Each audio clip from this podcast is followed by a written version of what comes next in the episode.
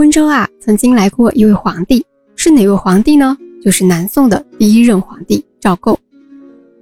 赵构是宋朝第十位皇帝，即宋高宗，字德基，在位三十五年，是南宋的开国皇帝，宋徽宗赵佶的第九子。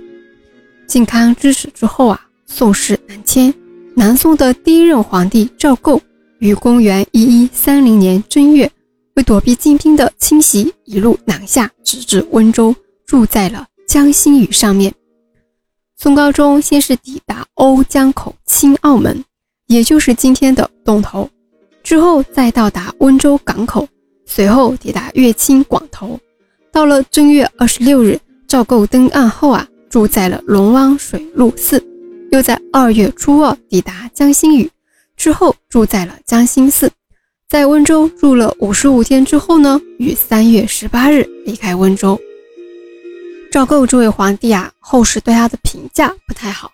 他定都临安之后呢，没有接回他的父亲和哥哥，还把抗金英雄岳飞赐死了。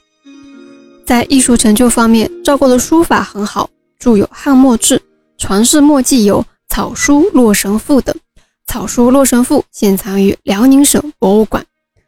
温州本地的朋友们，或者来过温州到江心屿上面玩过的外地朋友们都知道，江心屿上面的古迹遍布，风景宜人。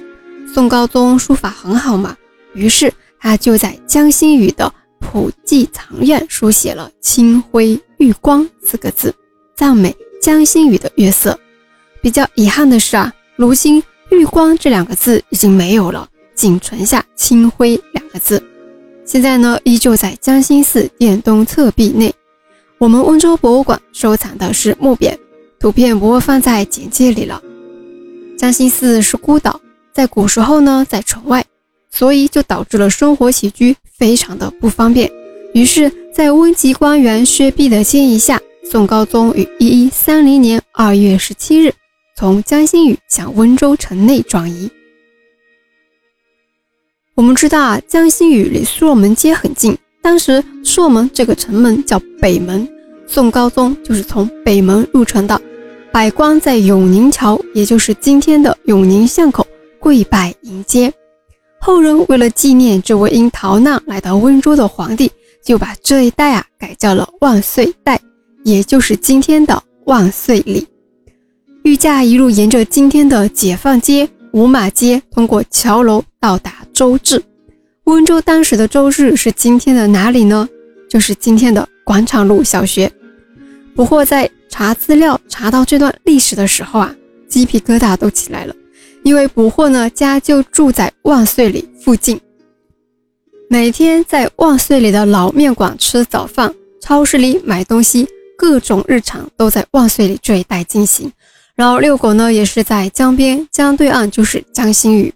小时候不惑是在外婆身边长大的，外婆家就住在桥楼附近。然后太公每天晚上会牵着不惑的小手，穿过桥楼的城门，回到万岁里附近的家。想想这种跨越时空的连结，其实挺特别的。不过小时候每天走的路啊，原来和千年前皇帝进城时走的路是一条线。好啦。今天呢，就和大家讲到这里了。下一期捕获和大家讲讲我们温州的漆器，我们下期见。